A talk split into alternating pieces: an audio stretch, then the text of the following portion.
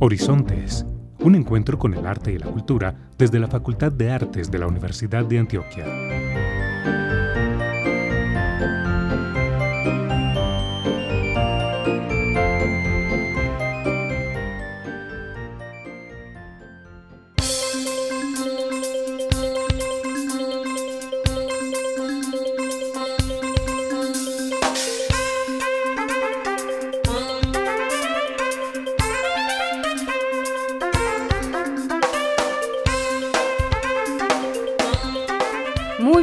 Para todos nuestros oyentes que nos escuchan hoy, 6 de noviembre, en nuestro programa radial Horizontes, un encuentro con el arte y la cultura. Les saluda Carolina Barros y extiendo el saludo a Alexis Ramírez, quien nos acompaña en el control del programa. Recuerden que tenemos una amplia programación de actividades que se realizan gracias a los departamentos académicos de nuestra facultad y por supuesto al Centro Cultural Facultad de Artes. Les invitamos a estar atentos a nuestras redes sociales y página web donde pueden consultar esta programación. Prográmate con el arte. Actualidad informativa, agenda cultural y temas de ciudad.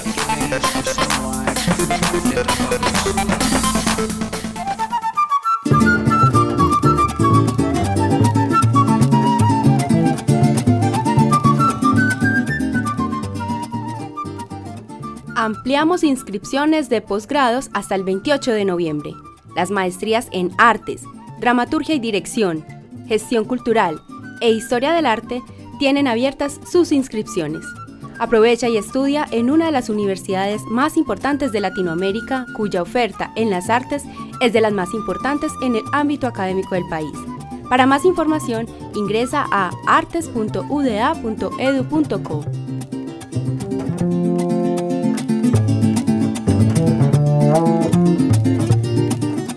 llega el noveno Festival Concurso Pianísimo, del 10 al 13 de noviembre. Toda la información la pueden consultar en www.pianissimo.com.co.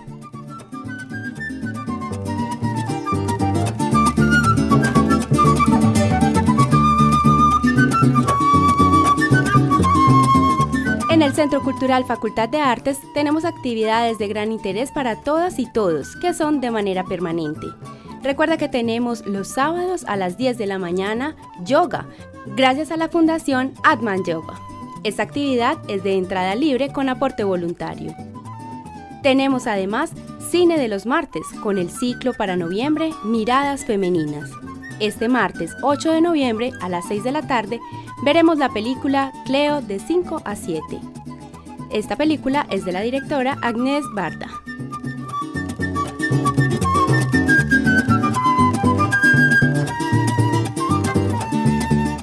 Tenemos concierto musical visual Live Sessions, grabación en vivo con público de Viajeros, Música y Camino, Doble Efecto, Átomos, Espiral Sonora y La Gaitana Tambó.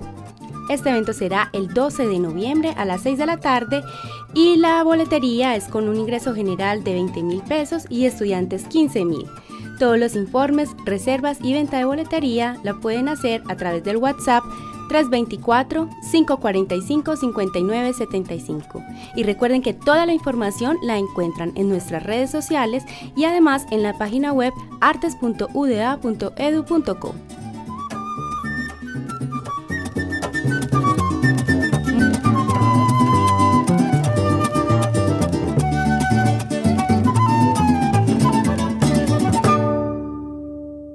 El tintero se realiza como un espacio de libre expresión y comunicación donde se respetan las ideas, posturas y opiniones que los invitados manifiestan y no refleja una opinión o posición institucional de la Universidad de Antioquia o de la Facultad de Artes. En el tintero.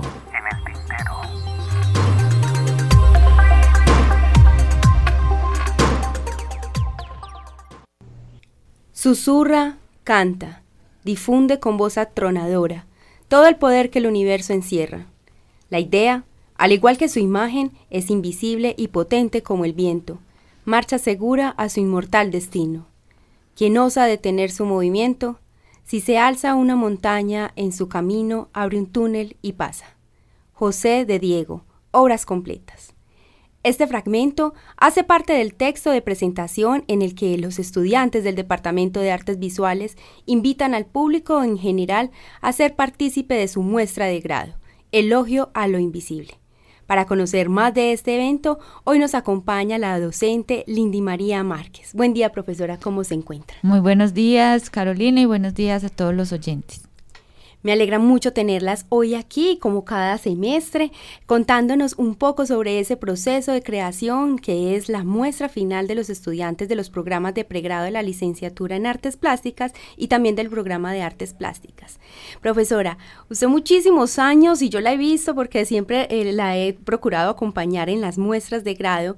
Siempre la he visto muy emocionada y conmovida como si fuese la primera vez. ¿Qué siente hoy con esta muestra? Pues esta muestra es muy especial porque después de casi mm, o algo más de siete años volvemos a la Cámara de Comercio.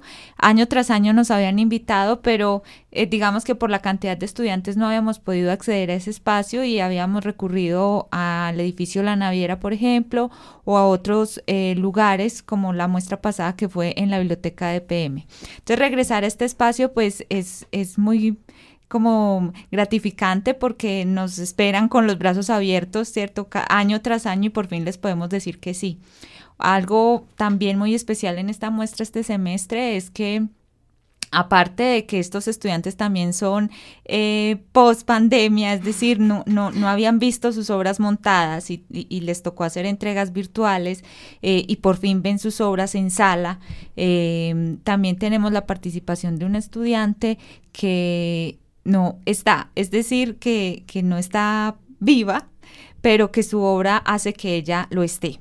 Entonces, digamos que por eso se llama elogio a lo invisible, es un elogio también a ella, a su presencia, a que a pesar de que su cuerpo no esté, pues lo que dejó y lo que cosechó, tanto en la obra como en nosotros, pues va a estar. Profesora, contémonos un poquito más de ese proceso. Entonces, ¿quién lo terminó? ¿Ya estaba terminado cuando pues la persona dejó este plano terrenal?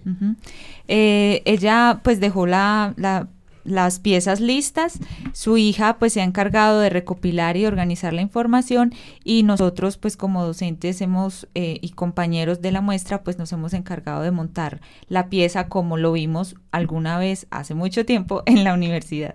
Bueno, sin duda alguna será un evento también muy emotivo por este eh, hecho. Profesora, en varias ocasiones usted ya nos ha contado aquí en Horizontes cómo es el proceso de creación de las obras que finalmente se exponen en la muestra de grados. Pero es bueno recordarlo para aquellas personas que apenas sintonizan Horizontes desde hace poco. Así que, profesora, cuéntenos un poco qué materia cobija este proceso y cómo es el paso a paso para llegar a la obra. Bueno, eh, ir a una exposición de arte, pues siempre mm, procura eh, dar o ofrecer un encuentro de una obra con el espectador, pero el espectador nunca sabe esa obra de dónde viene ni cuánto tiempo tomó. Esas obras que van a ver en sala pues han tomado alrededor de seis semestres académicos porque están inscritas a los talleres de integrado y grado que pues son muchos niveles, ¿cierto? Casi como que alguien desprevenido podría decir, ay, pero entonces cada semestre hacen lo mismo y no, porque es un, es un proceso de, hagan de cuenta que es como un camino, ¿cierto? Uno en ese camino va encontrando cosas, va encontrando otras preguntas, eh, se va tropezando, se va cayendo, se va aprendiendo a levantar y eso es precisamente precisamente lo que finalmente queda, como, como un aprendizaje em, acumulado en una serie de piezas que devienen en esculturas, pinturas, dibujos, eh, performance, video, videoinstalación, eh, entre otros. Perfecto, profesora. Ahora son 15 los estudiantes y artistas de la Facultad de Artes que reflexionan sobre aquello que les inquieta de la realidad, la existencia, la identidad, el habitar y el territorio durante un tiempo atípico en la historia de la humanidad.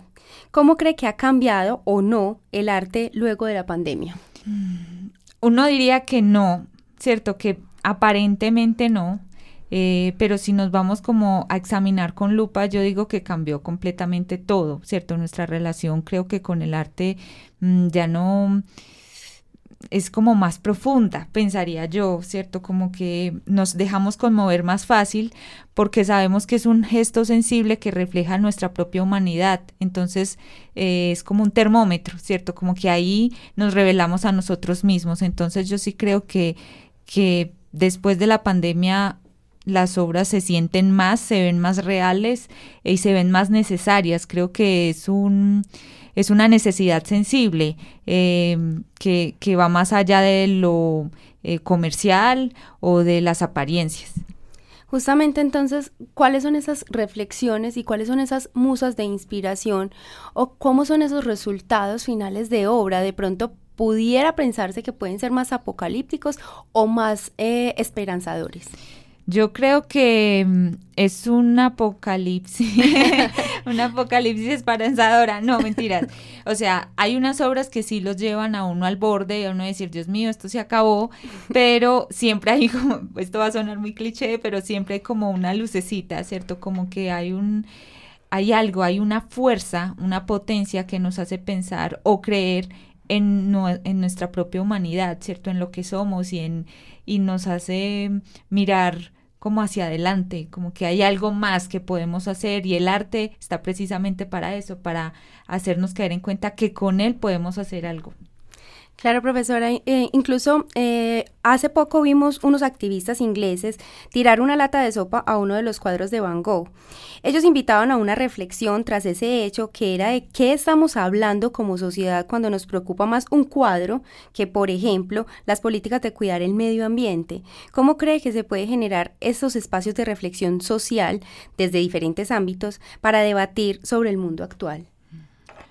Bueno, eh Creo que si una obra de arte, esa es como la pregunta del perro, hay un incendio y que, salva, el perro o el cuadro, ¿cierto? Entonces, eh, yo creo que las obras de arte están precisamente para hacernos pensar eso, ¿cierto? Como ve, y es que es más importante algo material que un perrito, que, no sé, ¿cierto? Que algo vivo. Que una, vida incluso. Eso. Entonces, eh, desde ahí yo pensaría que por eso son importantes, ¿cierto? Porque nos reflejan, incluso nos muestran quiénes somos sin, sin literalidades o sin eh, anuncios. Em, yo creo que el, el, el, arte abre estos espacios de debate justamente en la crisis y que le hayan tirado pues una lata de sopa a un cuadro, pues claro, el museo se se va a poner patas arriba y de pronto los encierran, etcétera, pero al cuadro igualmente no le va a pasar nada, eso con una limpiadita está bien, ¿cierto? Pero a lo que voy es que hay ahí el cuadro o, o en relación al pensamiento del otro provocó un gesto y ese gesto es importante porque es, digamos, un gesto político genera posición. Entonces el arte siempre va a despertar eso, unas pasiones que nos hacen pensar cuál es nuestra propia política. Pero hoy por hoy cree que los artistas si tienen esa capacidad de generar esa reflexión sin llegar, por ejemplo, a estos actos vandálicos, más o menos entre comillas, como lo hicieron estos activistas, de generar esas reflexiones a partir de sus obras. Hoy hay artistas que sí generen ese movimiento. Yo creo que sí, incluso desde la poética, la sutileza, el silencio. Em, creo que el, el arte tiene un arma que es una narrativa personal, ¿cierto? Y que al espectador, aunque uno no se la diga, le llega. Eh, entonces, a partir de esas narrativas personales, eh, las personas van a poder encontrar diferentes tonos, ¿cierto? Que, que no es que los agregan directamente, sino así como Perseo y la Medusa, eh, podemos ver en diagonal, ¿cierto? A manera de reflejo esa, mm, esa mm, como reflexión de la realidad. ¿Y qué tanta de esa capacidad crítica mm, o de esa posición a veces de los docentes se es transmitida a sus estudiantes y estos a su vez eh, pueden plasmar en las obras? Pues creo que esa crítica se da a partir justamente de las evaluaciones de todas las propuestas eh, que, que, van a ver en, en, la muestra de grado y, y, en las y a lo largo de las evaluaciones, porque claro, son tres, dos profesores que, que pues tienen un bagaje, pero también tienen eh, un desconocimiento, porque obviamente somos humanos y no, no la sabemos todas. Entonces, claro, ese, ese confluir de saberes y no saberes eh, con el estudiante, pues va a generar como un piso donde él va a poder eh, despertar más su criterio, va a poder em, ampliar, digamos, esa postura que tiene, ¿cierto? Va a poder, va a poderla hacer mm, como resistente ¿cierto? Como ve si, si funciona, no funciona. Creo que ese espacio de evaluación es muy importante justamente para solidificar eh, sus intereses. Bueno, profesora, entonces ahora sí adentrémonos en lo que vamos a ver en Elogio de lo Invisible. Hablemos de cada uno de esos artistas que va a estar presentando sus obras a partir de este martes 8 de noviembre. Bueno, eh, pues mm, de paso los invito a la Cámara de Comercio el martes 8 a las 6 de la tarde. Allí van a poder encontrar 15 estudiantes artistas eh, y vamos a hablar uno de ellos uno por uno. Eh, pues van a, a la entrada van a encontrar una instalación eh, de Luis Julián Carmona. Él es arquitecto, pero digamos que ese bagaje que tenía lo llevó a pensar el habitar desde el arte y propone una instalación desde el vacío y desde el no lugar, ¿cierto? Cómo construir su casa del, del, futuro, ¿cierto? En un terreno baldío, ¿cierto? Una casa del, del futuro que es a partir de sus recuerdos de infancia y de sus, de sus casas del pasado. Eh, luego em, vamos a encontrar la obra de eh, Sebastián Godoy. Él habla sobre el tiempo, el más bien sobre cómo el ser humano se da cuenta del paso del tiempo a partir de dibujos que son repetitivos, que parecen no, no, cesar. Em, luego está Carmen Lehmann con una propuesta de video eh, y materiales de construcción eh, donde Em, sus desavenencias, em, tristezas, ¿cierto? Como duelos personales, se traducen en el rompimiento o en una especie de ruina em, donde los materiales precisamente la evidencian. Eh, luego en una sala ya mucho más grande están las obras de Valentina, eh, ella hace una recolección de objetos personales, ya van a ver cuáles, eh, y nos muestra como una especie de, cartografía o inventario personal. ¿cierto? Personal, pero termina siendo público. Después está eh, la colección, o más bien la herencia de Rafael Rengifo, quien su padre pues eh, tenía una relación con la medicina bastante particular eh, a partir de la muerte. Eh, porque él, digamos que diseccionaba cuerpos y arreglaba cuerpos. Entonces esa herencia, esas fotografías, e, ese hacer pasa a manos del hijo, pero el hijo hace otra cosa con, e, con eso. Entonces esa es la obra de, de Rafael, que es bastante em, como humana e impactante, porque digamos que a uno no le da escosor, sino que quiere saber más. Eh, luego está también... Em, Alexander García, eh, quien propone a partir de la realidad unas ficciones con una mujer que, puede, que, hace cosas cotidianas, pero resulta ser una diosa, ¿cierto? Es su diosa personal. Eh, y finalmente en esa sala está Ricardo, Ricardo nos va a hablar del baile y lo que, y, lo que el baile propone o gesta en el cuerpo, ¿cierto? Digamos que él asume la danza como una especie de transformación momentánea del cuerpo y hace una serie de registros en video, en fotografía y también en pintura. Ya en un segundo piso tenemos por primera vez como la confluencia de muchas proyecciones, eh, parece una sola pieza, pero en realidad es, son, son muchas. Ahí justamente va a estar eh, la pieza de Luz Marina Domínguez, que es la estudiante que no nos va a poder acompañar.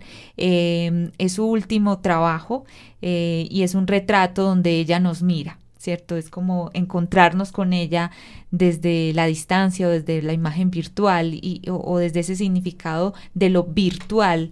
Eh, virtual es, es eh, significa virtus, que, que, en otras palabras sería lo que está, ¿cierto? Pero que no se puede coger, no se puede agarrar, no se puede como tener una dimensión de él. Entonces creo que eh, su pieza va más allá de una dimensión terrenal y presencial. Eh, después está Isabela, que también habla del habitar de, una, de unas casas de infancia que se proyectan a través de la luz.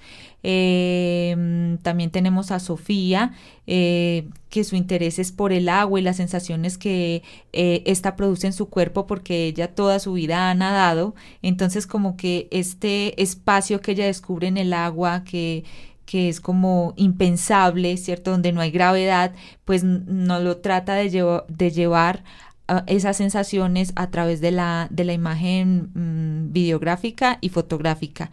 Em, también tenemos una gran instalación de Karen Gutiérrez. Em, ella habla de la herencia, del trabajo en el llano, porque ella es de Agua Azul.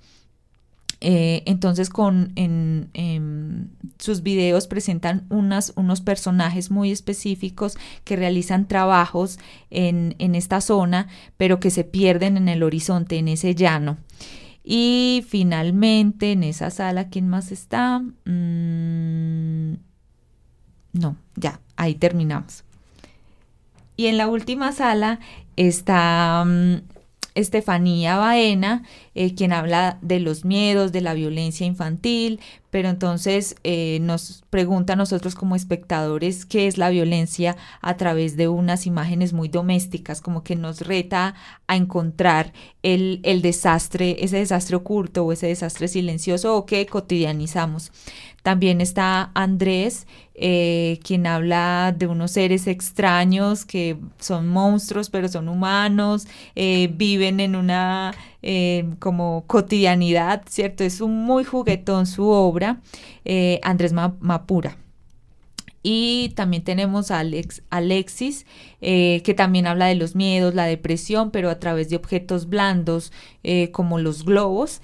Y finalmente tenemos a Lili, que habla de mm, la obsolescencia programada, ¿cierto? Los aparatos y miles de aparatos que todo el tiempo utilizamos y que todo el tiempo desechamos, pero ¿y eso a dónde va a parar? ¿Cierto? Entonces con esos aparatos hace una gran instalación donde nos eh, cuestiona eh, nuestra posición frente a algo que nos sobrepasa y nos va a sobrepasar, o ya nos está sobrepasando, ¿cierto? Como que pensar en la basura como que da hasta dolor de cabeza. Y ahí terminamos. Ay, perdón, no, no terminamos. Falta Jonathan Zuluaga, que va a hacer un performance en vivo. Entonces, muy invitados a las seis y media para ver eh, un dibujo expandido. Es un gesto eh, muy sencillo, pero también muy sentido sobre una, como una especie de vacío, ¿cierto? Pero es un vacío de qué color, ¿cierto? Es un vacío negro, ¿cierto? Es como eh, el reflejo de, de, unas situaciones interiores. Y con él finalmente eh, sí cerramos la muestra.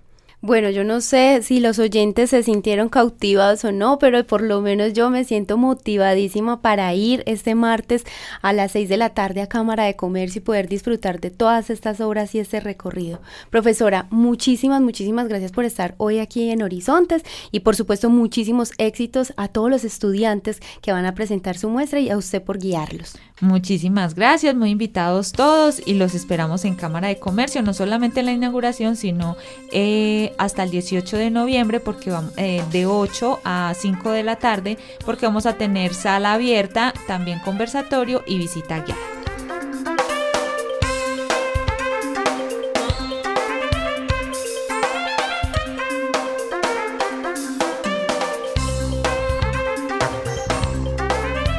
Muchas gracias a todos nuestros oyentes y los invitamos a que continúen en sintonía de la programación de la emisora cultural de la Universidad de Antioquia. Asimismo, para quienes deseen escuchar de nuevo nuestros programas o los deseen compartir, nos encuentran en Spotify como Horizontes. Feliz resto de mañana y hasta una próxima oportunidad.